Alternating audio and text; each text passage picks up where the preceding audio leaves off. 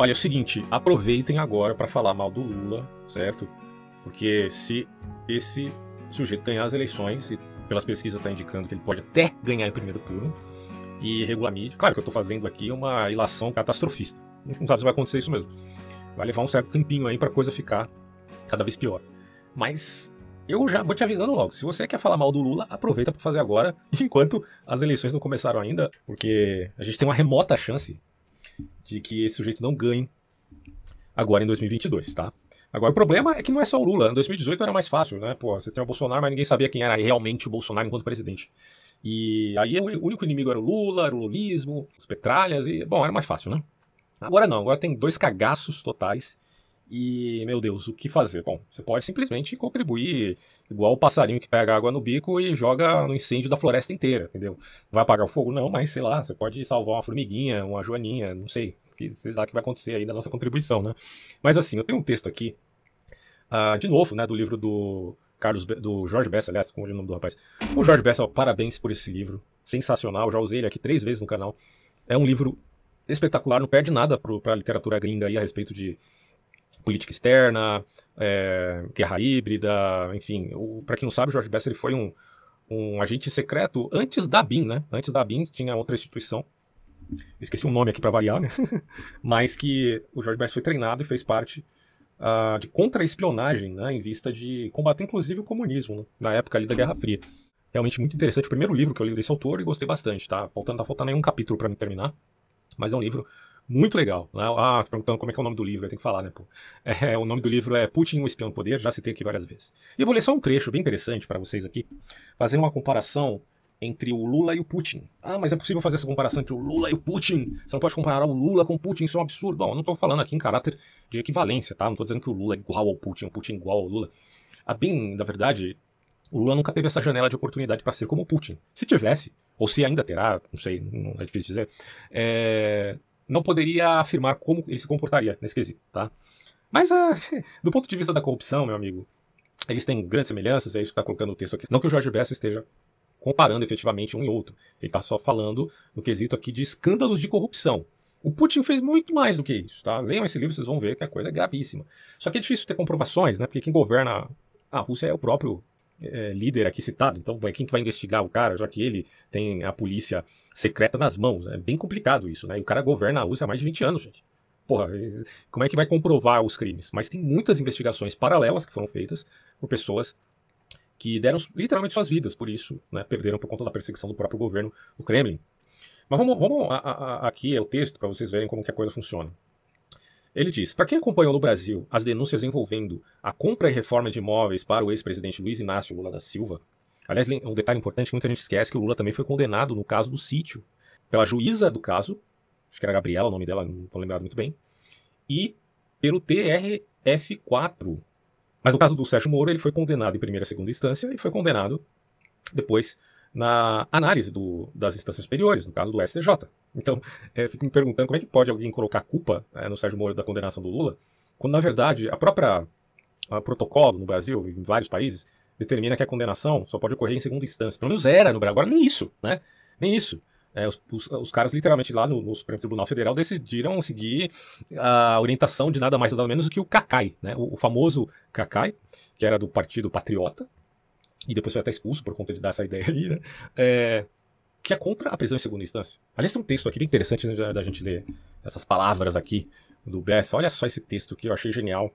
Eu li numa reportagem exatamente no dia de hoje, Vamos lá, ó. em vez de falar do mendigo pegador e, ou do Will Smith, vamos, vamos usar essas palavras aqui. Olha que coisa intrigante.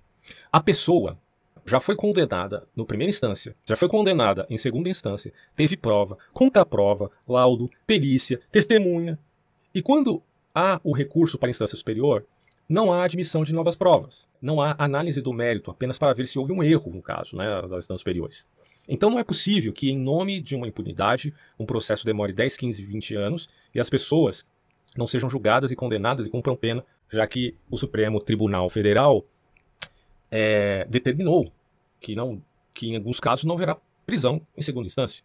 Poderá, poderá haver um caso ou outro mais grave, é esse tipo de prisão, mas uh, vamos colocar assim, do ponto de vista mais uh, a senso comum, que prisões de colarinho branco não vão ocorrer em segunda instância. aí você vai ter anos a fio, até que certas acusações sejam basicamente niveladas com o tempo, entende? Então, no, no fundo, no fundo, quase ninguém vai ser mais condenado aqui no Brasil por conta é, desta abertura garantista, né? Como dizem aí, o, aliás, um, um, dos juristas que eu mais gosto aqui no Brasil o Modesto Carvalhosa.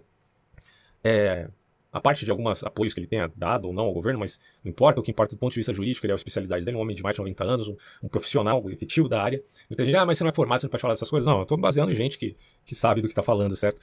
Ele já diz, olha, o Supremo Tribunal Federal virou uma, um show de habeas corpus, né? Vai liberando a torta a direita, o que importa, né? Porque no fundo, esses caras, vamos colocar assim o sistema, o sistema ele pensa da seguinte forma: cara, se prenderam o Lula, quem é que vai ficar isento aqui no Brasil? Se o Lula foi preso, então é, todos nós corremos risco, né? Diria o corrupto do sistema. Se foi preso o cara assim mais, populi, mais popular do Brasil, que já foi presidente da República, então, meu amigo, a gente tá ferrado se não fizer nada. E aí, como se previu, né, por conta da operação das mãos, né, de mãos limpas lá na, na, Itália, aqui no Brasil já se sabia, pelo pessoal da, da promotoria e o próprio juiz do caso, o juiz federal, o Sérgio Moro, de que poderia ter ocorrido um levante do sistema contra a Lava Jato. Isso era extremamente previsível. Isso explicaria por que o Moro foi pro, pro governo ah, do Bolsonaro. A gringalhada nunca entendeu isso, né? Porque não conhece muito bem o contexto aqui do Brasil, por certo. Mas Há muita crítica também a Moro dele ter ido o governo Bolsonaro, porque foi muita imprudência do, dado o fato de que o Bolsonaro se tornou quem se tornou, ou na verdade só demonstrou quem ele sempre foi, né? Enfim, isso é um grande problema. Mas tá, o Lula foi condenado em primeira, segunda instância, por, no caso da segunda instância, pelos desembargadores, então, claro que quem condenou Lula não foi só o Sérgio Moro, isso é burrice de quem não entende nada é, do aspecto protocolar desses processos, e depois em instâncias superiores, meu amigo, foi confirmada a condenação dele. Ele se safou disso aí, mas, sinceramente, a gente sabe que ali teve muita, muita mão amiga, vamos dizer assim. E aí a comparação do Bessa com o Putin é o seguinte, ó. Ah, então aquilo, né? Quem acompanhou o Brasil denúncias envolvendo a compra e reforma de imóveis para o ex-presidente Luiz Inácio Lula da Silva realizadas por empreiteiras com dinheiro de corrupção, não é difícil compreender o escândalo denunciado por Koleniskov. Ele está falando desse escândalo antes, tá? De citar aqui o exemplo do caso do Brasil. Hoje, temeroso por sua vida, diz, é, diz ele em relação a Koleniskov, ele se esconde provavelmente na Letônia, porque ele, ele deflagrou um crime de corrupção similar ao que aconteceu aqui no Brasil, no caso de propina utilizando imóvel. É, então, portanto, uma corrupção de caráter passivo e também de lavagem de dinheiro, basicamente a mesma acusação sobre o Lula. É, da mesma forma como, como aconteceu no Brasil, assessores do presidente negaram que Putin tivesse alguma coisa a ver com o tal palácio, que é o que estava envolvido ali no caso cujo dono de registro é uma empresa administrada por um velho amigo do líder russo, num caso semelhante ao apurado pela Operação Lava Jato aqui no Brasil. No jornal é, Gazeta, um jornal na verdade não é do Brasil, tá? um jornal gringo, o mais crítico do governo Putin informou que obteve um contrato de 2005 que prova que o escritório do atual presidente russo esteve envolvido na construção do tal imóvel. Em março de 2012, notícias que circularam em Moscou informaram que o palácio havia sido vendido a um amigo de Putin pela bagatela de 350 milhões de dólares. É só doleta. Segundo denúncia do Washington Post de 3 de fevereiro de 2012, no ano de 1989, depois que os empreendimentos privados foram permitidos graças à perestroika de Mikhail Gorbachev, Putin, então apenas um funcionário da prefeitura da cidade, convidou Kolenskov e um seu parceiro comercial a criarem juntos a Petromed, é uma empresa, para importar equipamentos médicos, renovar os hospitais russos em decomposição e construir novos hospitais, uma coisa assim. A iniciativa foi um sucesso. O esquema que teria sido proposto pelo próprio Putin envolvia dois de seus amigos, Nikolai Shamalov e Dmitry Gorelov, é, um burocrata do Departamento de Saúde de Leningrado e o outro um oficial do KGB. Então, assim, o que acontece é o seguinte: o Putin, é, a partir do momento que ele passou a governar a Rússia, é, a retórica sempre foi essa, combater a corrupção dos oligarcas, da, da máfia russa, né? Que existe uma merda de uma máfia ali na, nesse país. A questão é que é, é um corrupto combatendo o outro, né? Esse é o problema. E o Putin favoreceu muito os seus antigos amigos, se é que você me entende. Mesmo em detrimento desses tais oligarcas, alguns deles. Bom, segundo Kolenskov, nesse ambicioso plano, os oligarcas que apoiavam o governo, tem os que apoiavam, tem os que eram contra, tá? Então, assim, não era que era contra, mas que não eram fazendo parte daquela a proximidade com o Putin. Então, os oligarcas que apoiavam o governo foram convidados a doar grandes somas à empresa de Putin. Esses recursos seriam usados na renovação e compra de equipamentos hospitalares. O detalhe é que 35% dos lucros seriam desviados, hum, né, a, a brasileira, digamos assim, para outros investimentos, inclusive uma empresa de madeira e estaleiro. Eu tô lendo isso aqui para vocês, mas os maiores crimes do Kremlin não é isso aqui não, tá? Eu só tô fazendo esse vídeo para fazer uma comparaçãozinha com o Brasil. Mas, na moral, a Rússia é muito pior que o Brasil. Você pode... Eu lamento muito por tudo que acontece aqui no Brasil, mas não dá pra comparar com a Rússia, desculpa. Não, não dá, mano. Não, realmente não dá. Não só esse livro, outros livros que eu já li. Fica difícil de comparar com a Rússia, é complicado. Bom, aí diz assim, ó. O projeto foi iniciado com uma contribuição de 203 milhões de dólares da parte de Roman Abramovich, um dos homens mais ricos da Rússia. Afirma Kolenskov, porém, que muito desse dinheiro foi colocado em empresas offshores, né? É, similarmente o que aconteceu na operação, é, na deflagração da Operação Lava Jato. É, só para a gente ter uma ideia aqui do, do crime de conceito tributário através de empresas offshore, eu separei um artiguinho aqui só para a gente ter uma ideia, que é da, do portal tributário. Vai dizer assim, ó, uma offshore é uma pessoa jurídica constituída no exterior, certo? Então é uma empresa, pode ser até no caso um banco, sei lá, é, fica no exterior, no território fora do Brasil, no caso do Brasil ou fora da Rússia, no caso da Rússia. Na maioria das vezes, um paraíso fiscal, ponto. Facilita aí o nosso entendimento. É, esses países ou locais, digamos assim, que propiciam privilégios tributários ou guardam sigilo quanto à composição societária das empresas. Importante ressaltar que nem todas as offshores são criadas com objetivo ilícito, tá? não é porque é offshore que é já crime, não. Mas algumas são sim objetivo ilícito. Até para fazer aquela prática famosa da lavagem de dinheiro, né? Para quem assistiu Breaking Bad sabe o que é lavagem de dinheiro, pelo amor de Deus.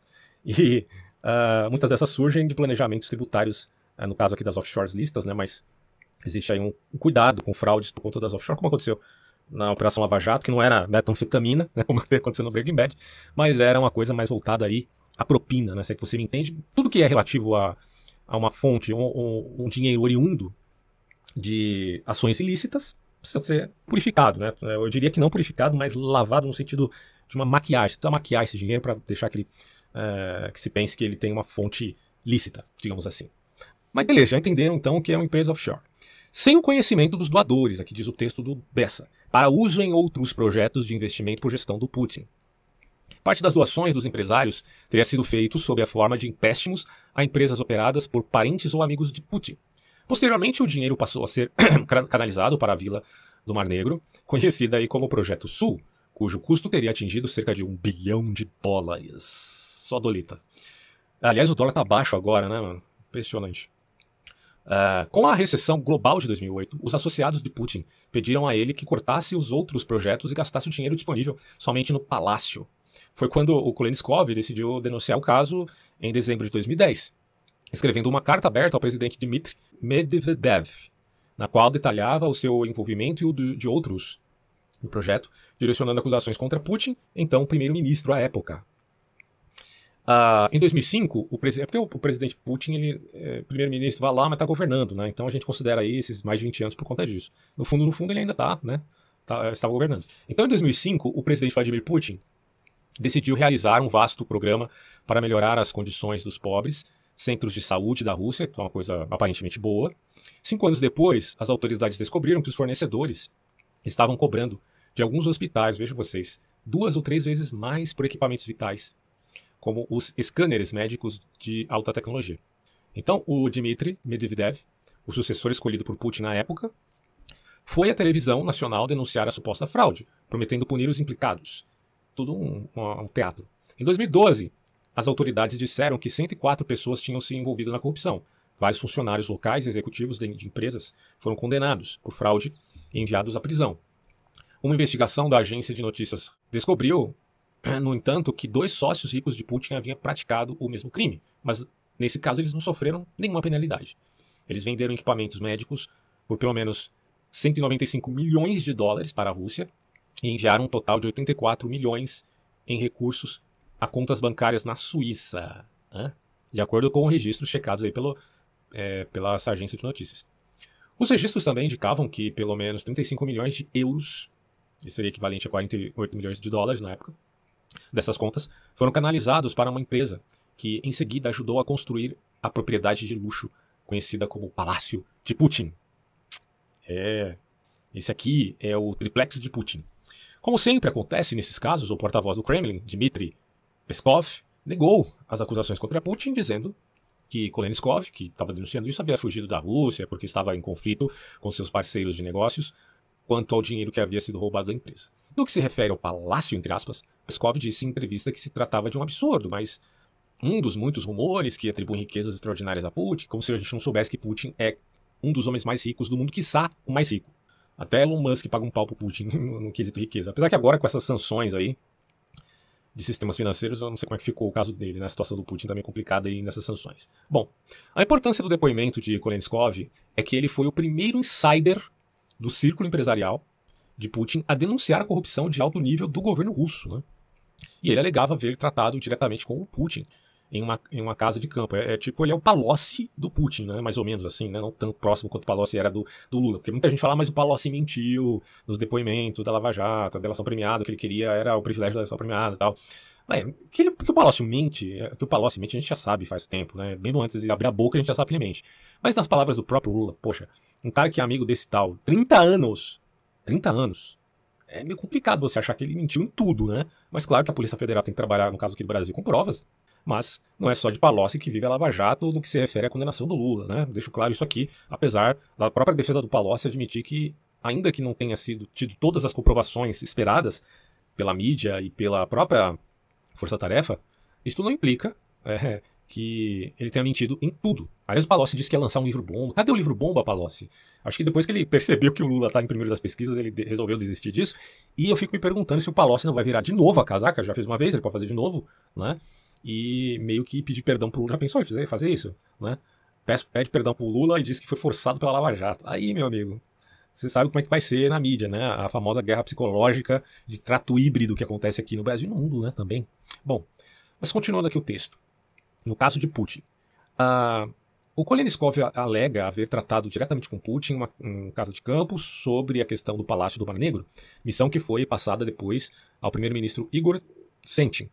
Koleniskov também afirma que teve muitas outras reuniões no próprio palácio, quando então as instruções de Putin sobre detalhes de, da construção foram discutidos com o oficial superior da, do FSB, FSB que ficou no lugar da KGB, para quem não sabe. Qualquer semelhança, então, dirá Bessa, com os fatos relatados nas denúncias que envolvem a corrupção do governo do ex-presidente Lula não é mera coincidência.